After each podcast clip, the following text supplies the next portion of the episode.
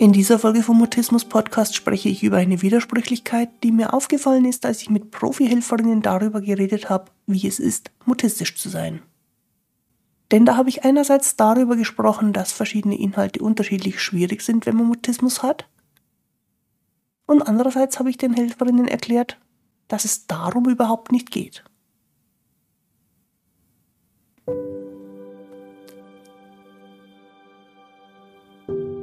Ich bin Christine Winter und ich hatte selektiven Mutismus, bis ich Mitte 30 war. Heute unterstütze ich andere beim Mutismus verstehen. Erwachsene, die ihre Sprechblockaden hinter sich lassen wollen und Eltern mutistischer Kinder und natürlich auch die Profihelfer. Mutismus bedeutet, dass Kommunikation nicht geht, obwohl du eigentlich schon sprechen kannst, aber je mehr du es willst, desto weniger geht es. Mutismus ist das medizinische Wort für psychisch bedingte Sprechblockaden.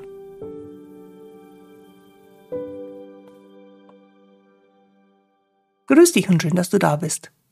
In dieser Folge vom Mutismus Podcast geht es um die Schwierigkeitsgrade, die vom Inhalt einer Aussage abhängen und um die Irrtümer, die diese Idee verursacht, weil die einfachste Hilfe ist die, die alle Levels gleichzeitig freischaltet.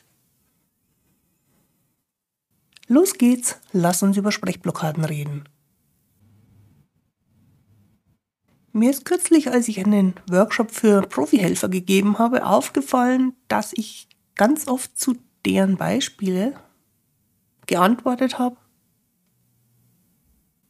Diese Situation ist besonders schwierig. Da geht es deswegen leichter, weil das für Mutisten eine einfache Situation ist.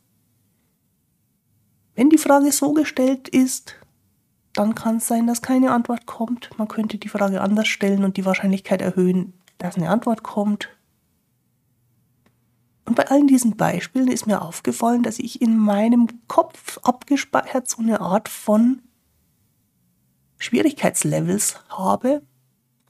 Schwierigkeitsgrade, bei denen ich davon ausgehe, dass manches einfacher ist für Mutismusbetroffene und anderes sehr schwer.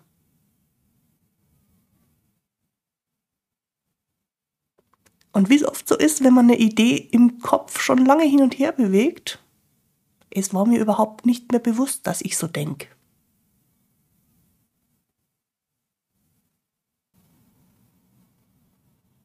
Und deswegen kann ich auch nicht sagen, wie lang diese Idee schon in meinem Kopf war. Kann durchaus sein, dass sie schon aus Zeiten stammt, in denen ich selber noch mutistische Blockaden gehabt habe.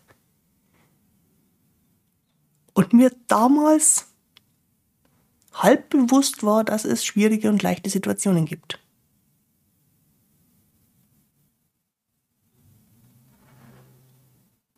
Mittlerweile weiß ich, das ist nicht nur für mich so gewesen, sondern das ist für viele Mutisten so.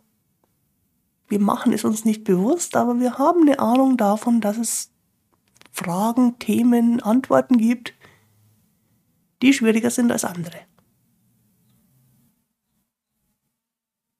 Und ich möchte jetzt nicht so tun, als ob meine Liste der Schwierigkeitsgrade für alle gilt. Nimm es als Idee. Aber wenn du mit dieser Idee irgendetwas anstellst, überprüf immer, ob die auch für andere Betroffene so gilt. Ich könnte mir durchaus vorstellen, dass es da Unterschiede gibt. Und vielleicht der wichtigste Punkt bei dieser Liste, über die ich jetzt gleich sprechen werde, ist, am Ende des Podcasts werden wir feststellen, dass die überhaupt keine Rolle spielt. Und trotzdem möchte ich mit dir kurz reinschauen in meine Rangliste, in meine Levels der Schwierigkeit beim Sprechen. Da ist die einfachste Variante die, irgendeinem Begriff, einen kurzen Satz, ein Wort zu äußern, ohne dass man dem eine Bedeutung geben muss. Was ich damit meine, sind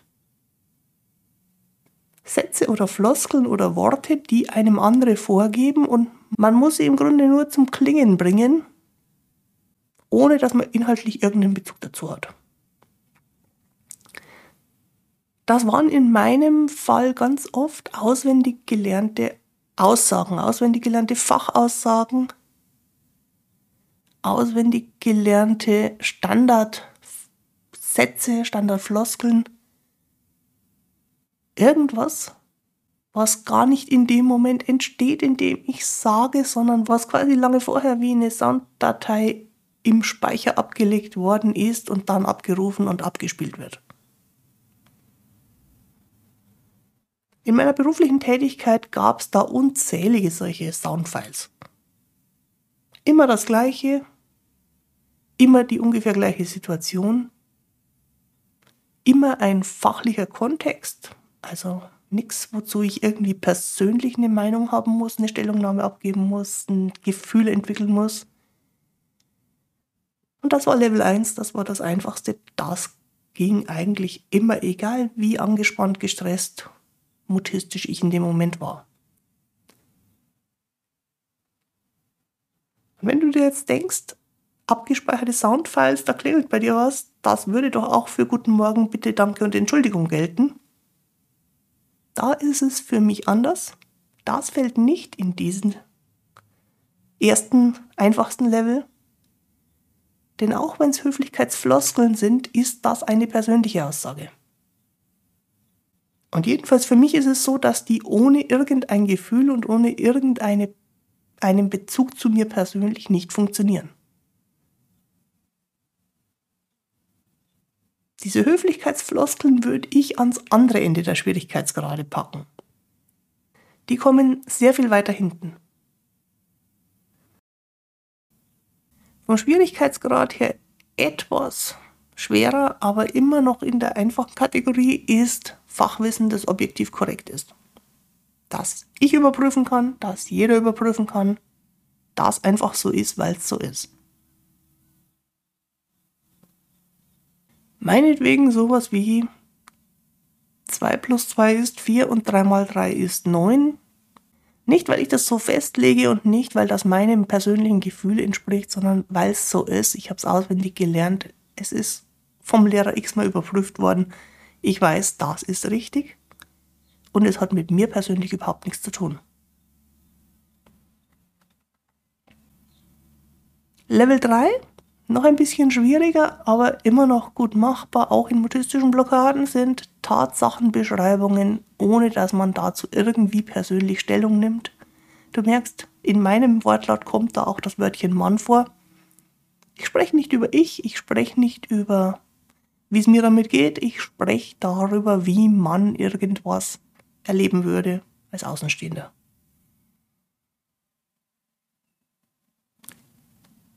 Wenn ich als Person in dieser Tatsachenbeschreibung vorkomme, ist es schon wieder einen Ticken schwerer.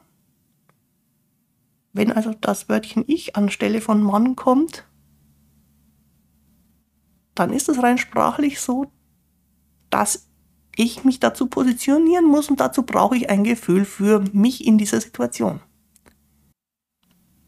Man könnte also sagen, ab Level 4 kommt plötzlich das Ich ins Spiel Level 1 bis 3 ist komplett unpersönlich. Fünftes Level. Da ändert sich jetzt nochmal, denn jetzt kommt eine Meinung dazu, aber eine Meinung zu was rein fachlichem, sachlichem. Es ist noch keine höchstpersönliche, ureigenste Meinung, trotzdem muss man, um zu etwas eine Meinung zu haben, ein Gefühl dafür entwickeln dieses Gefühl und diese Ich-Identität, die da in diesem Gefühl mitschwingt, die macht die Sache schon ziemlich schwer. Level 6 wäre dann, dass man nicht nur eine Meinung zu was hat, sondern auch noch entscheiden muss. Da tritt eine gewisse persönliche Verantwortung dazu, weil jetzt habe ich es entschieden, dass es so ist, dass das korrekt ist, dass das so gemacht wird. Und diese Verantwortlichkeit macht auch in banalen Situationen einen großen Unterschied.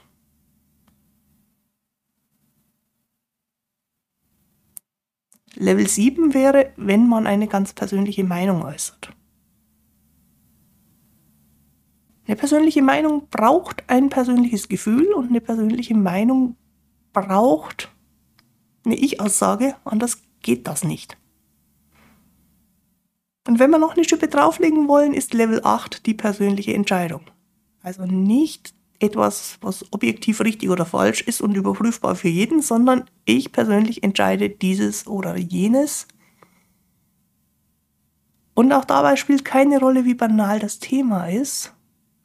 Eine meiner ganz großen, unlösbaren Entscheidungssituationen als junge Frau war, welche Kleidung anziehen. Ziehe ich die dunkle Hose oder die helle Hose zu diesem T-Shirt an? Oder bei diesem Wetter? Oder zu diesem Anlass? Da geht es noch nicht mal ums Sprechen, da geht es einfach nur darum, eine Entscheidung zu treffen, die eine Konsequenz hat und für die es kein richtig oder falsch gibt, sondern nur ein persönliches Gefühl. Es gibt insgesamt zehn Level, wobei 8, 9 und 10 im Grunde irgendwie so das gleiche ist. Aber lass uns weitermachen. Wenn 8 die persönliche Entscheidung ist, die man entweder durch Worte oder auch durch Anziehen einer bestimmten Hose kommunizieren kann, wäre Level 9,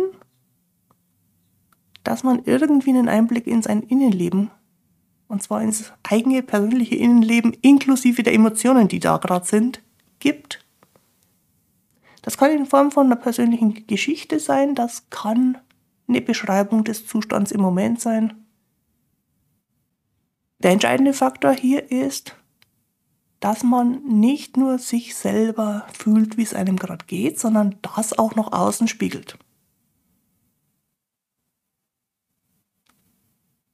Und Level 10 ist, dass man es nicht nur ausdrückt, sondern dass man mit dem Gegenüber oder den Personen, mit denen man spricht, direkt in diese Emotion eintaucht, die da spürbar ist und die im Kontakt jetzt gerade vorhanden ist. Wenn du so willst, ist Level 10 eine Beziehung. Während Level 1 bis 9 nur Sachen in Worte fassen ist.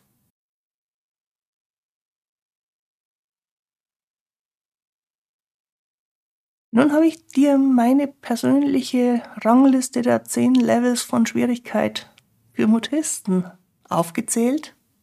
Und am liebsten wäre mir, wenn du es gleich wieder vergisst.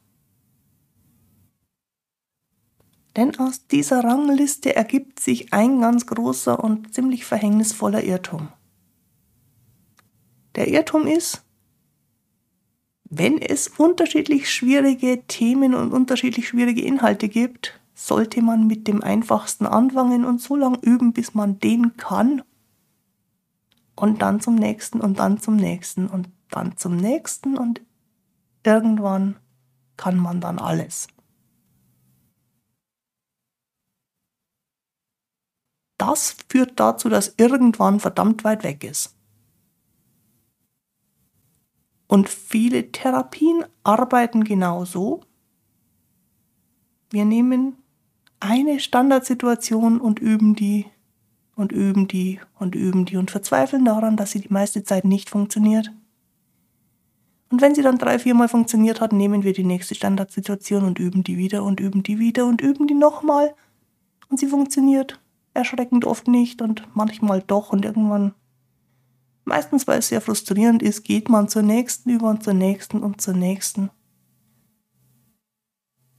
Was für alle Beteiligten, nicht nur für die Mutisten, auch für die Therapeuten, unendlich frustrierend ist. Und was letzten Endes wenig ändert. Es vergeht dabei nämlich sehr, sehr viel Zeit.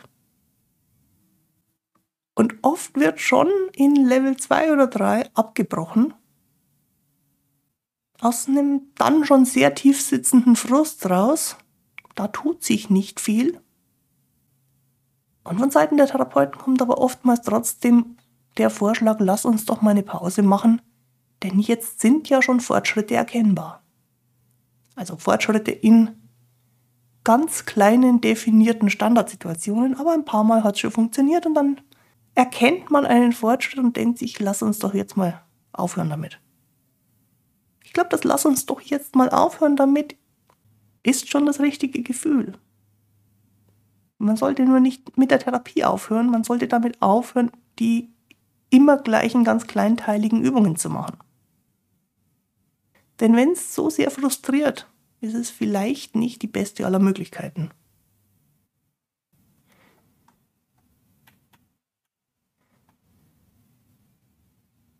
Meine Erklärung dafür, wie es dazu kommt, dass solche Standardsituationen so sehr in den Vordergrund geraten, ist, weil aus einem Irrtum heraus angenommen wird, dass das Sprechen an sich der Erfolg ist, den man erreichen muss.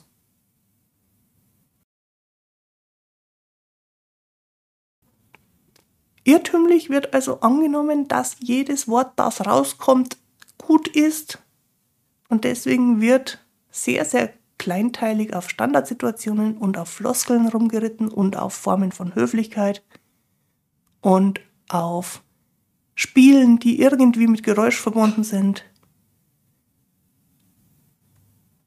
Und auf Ja und Nein Antworten. Was alles überhaupt nichts mit normaler, realer Kommunikation zu tun hat. In einer echten Begegnung miteinander, in der kein Mutismuszustand eine Rolle spielt, würde niemand auf die Idee kommen, dass das Kommunikation ist. Ist es auch nicht. Kommunikation wäre, wenn man ohne zu üben, ohne zu trainieren, im Kontakt miteinander interagiert und das ganz spontan und in Echtzeit mit allem, was da gerade Sinn macht.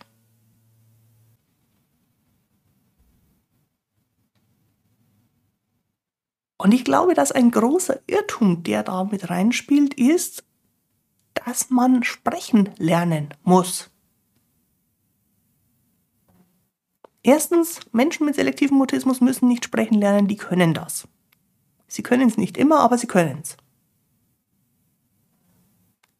Zweitens, ganz früh im Leben, kurz nach der Geburt, entsteht Kommunikation. Da kann das Baby noch nicht sprechen, aber es kann nicht verhindern, in Kontakt zu gehen und Äußerungen zu machen und auf irgendeine Weise verstanden zu werden, im günstigsten Fall auf die richtige Weise verstanden zu werden, was jetzt gerade los ist.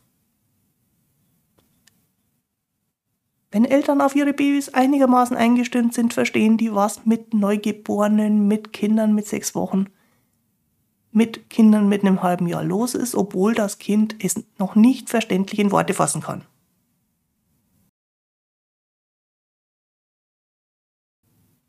Und dass das bei allen Menschen so abläuft, ist eins der Grundprinzipien des Menschseins. Darum müssen wir uns nicht kümmern und das muss uns keiner beibringen.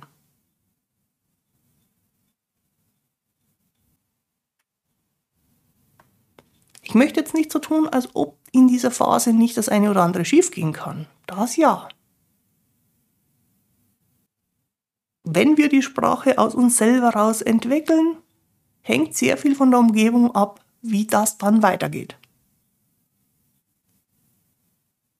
Wenn da niemand ist als Ansprechpartner, wobei Ansprechpartner bei Babys vielleicht der falsche Begriff ist, aber wenn da niemand ist als Kontaktperson, wird die Entwicklung von Kontakt wahrscheinlich ungünstiger verlaufen, als wenn wir auf eine eingestimmte Kontaktperson treffen, die auch möglichst immer die gleiche ist, die auch möglichst ungestresst immer verfügbar ist.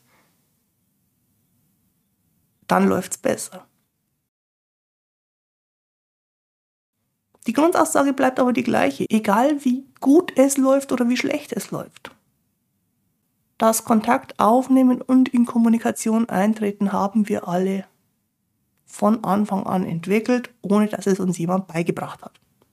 Wir mussten es nicht lernen. Ich nicht, du nicht und auch niemand mit Mutismus.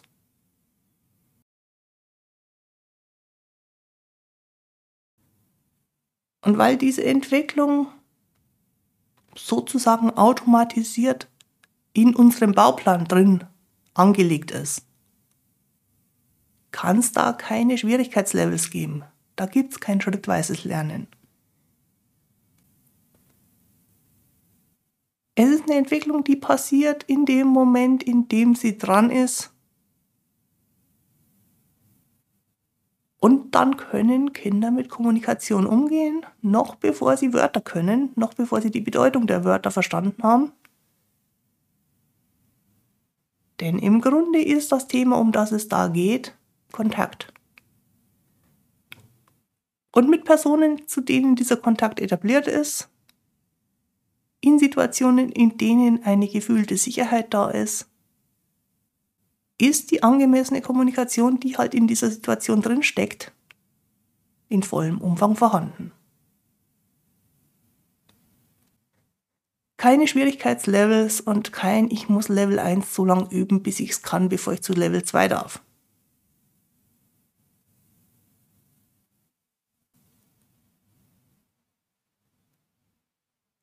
Für uns Helfer heißt das. Wir machen was Künstliches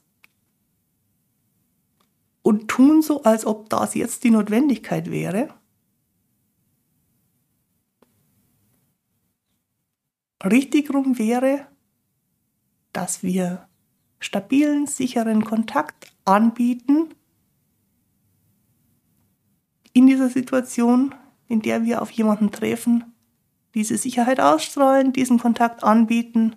Und wenn wir merken, jetzt ist er gegenseitig, der Kontakt. Jetzt ist da eine Beziehung zueinander. Dann müssten wir dem Mutisten, der diese Erfahrung jetzt im Moment gerade macht, beibringen, wie das geht.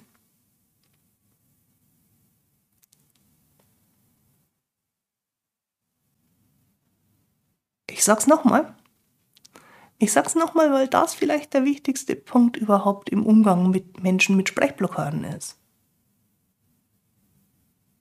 Wenn du als Helfer so jemandem helfen möchtest, schaff eine Situation, in der Kontakt möglich ist. Schaff eine Situation, in der dieser Kontakt sich sicher und angenehm anfühlt.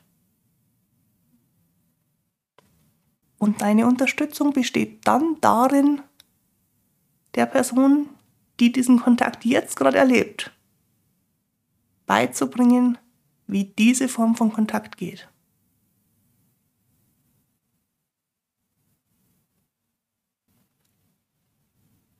Das setzt unter Umständen voraus, dass du es erstmal für dich rausfindest. Relativ viele Helfer sind relativ oft relativ angespannt und strahlen dadurch einen unsicheren Kontakt aus. Je gestresster du bist, desto weniger Sicherheit entsteht, wenn man dir begegnet.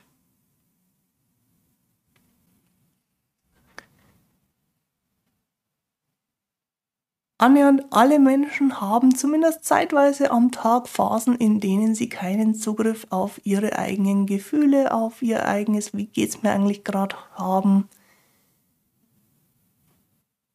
Von Ruhe, von Entspannung ganz zu schweigen. Im Kontakt mit mutistischen Menschen wäre es aber ganz wichtig, dass du das für dich selber erstmal hast.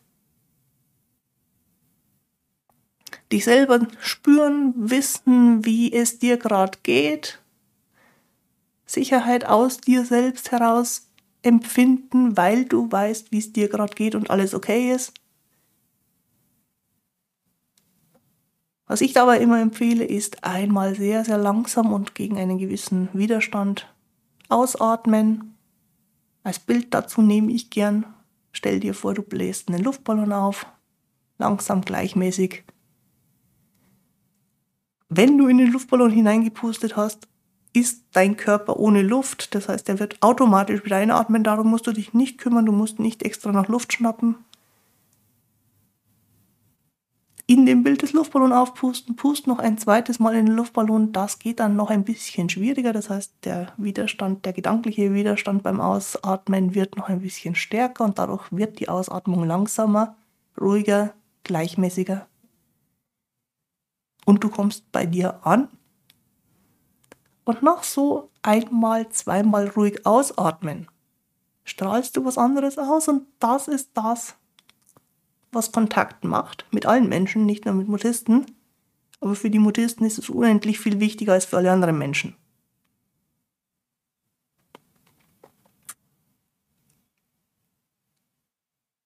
Und dadurch ändert sich was in diesem Moment. Du hast für dich was getan, du hast für dich ein bisschen Ruhe im Inneren geschaffen. Und Mutisten, die auf dich treffen, werden dadurch unmittelbar handlungsfähiger.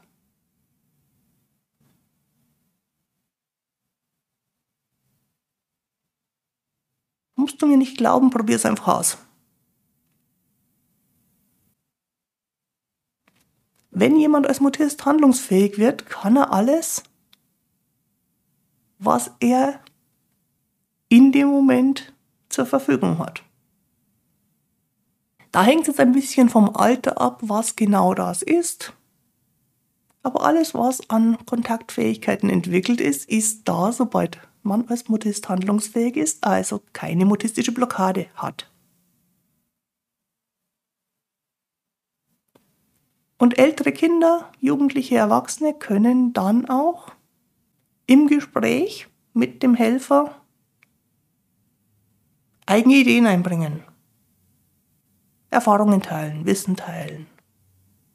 Also alles, was wir als die höheren Levels der Schwierigkeit im Kontakt vorhin besprochen haben.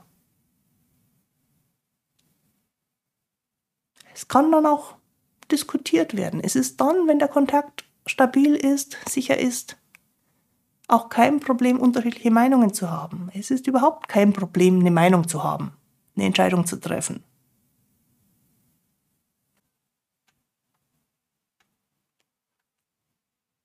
Es ist dann auch nicht die Frage, ob das jetzt die exakt richtigen Worte sind oder nicht, weil der Kontakt dafür sorgt, dass man sich auch versteht, wenn die Worte vielleicht gerade ein bisschen unglücklich gewählt sind. Der Kontakt macht das Verständnis, nicht die Worte. Das ist spannend. Das wird auch nie frustrierend, weder für die Betroffenen noch für die Helfer.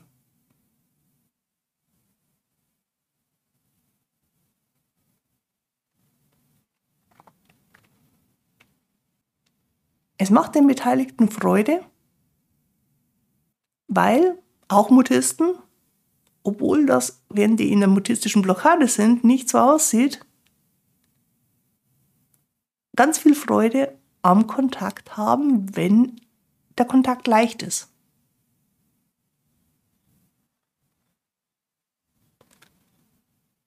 Und der wichtigste Punkt, den ich nicht oft genug wiederholen kann, Mutistinnen und Mutisten sind ganz normale Menschen, wenn die Blockade nicht da ist. Das heißt, in einem stabil etablierten Kontakt, in dem Stress keine Rolle spielt, sind Mutisten keine Mutisten mehr.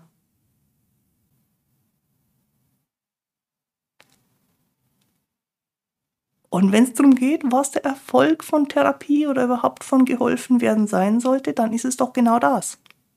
Dass jemand, der auf unsichere Situationen mit einer mutistischen Blockade reagiert, lernt, wie eine sichere Situation sich anfühlt, wie man eine sichere Situation etabliert, damit mutistische Blockaden überhaupt nicht mehr nötig sind.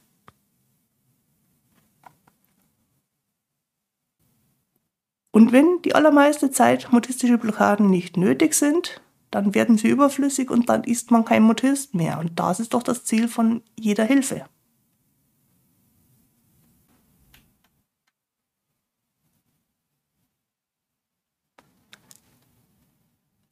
Deswegen ist es totaler Unsinn, dass ich dir was über Schwierigkeitsgrade erzählt habe. Wenn man miteinander im Kontakt ist, gibt es keine Schwierigkeitsgrade, weil alle Arten von Gespräch dann kein Problem sind.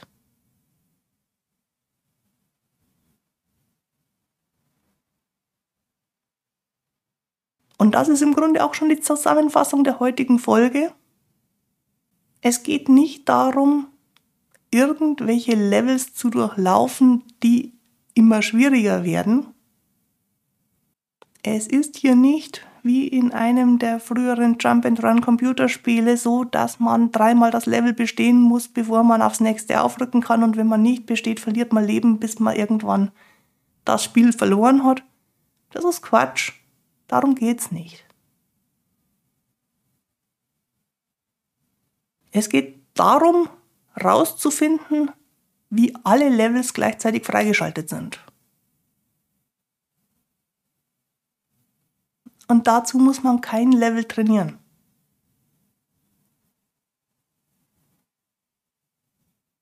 Und das finde ich einen sehr, sehr spannenden Gedanken zum Durchdenken und zum Ausprobieren.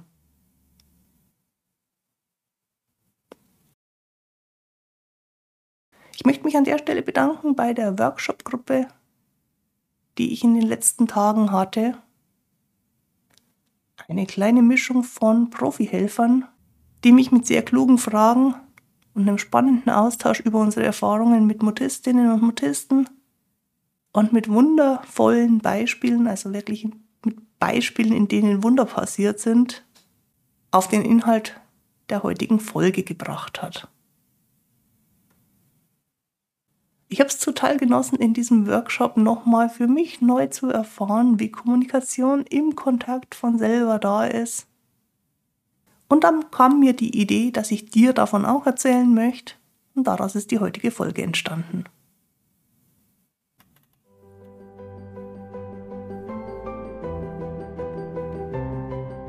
Diese Folge, wie alle anderen, findest du auf meiner Internetseite christinewinter.de-mutismus-podcast Dort gibt es auch meine Kontaktinformationen. Und wenn du gerne mit mir gemeinsam über das Thema der nicht notwendigen Schwierigkeitslevel und über Kontakt reden möchtest, schick mir eine Nachricht oder vereinbare einen Termin über meinen Online-Kalender auf der Webseite.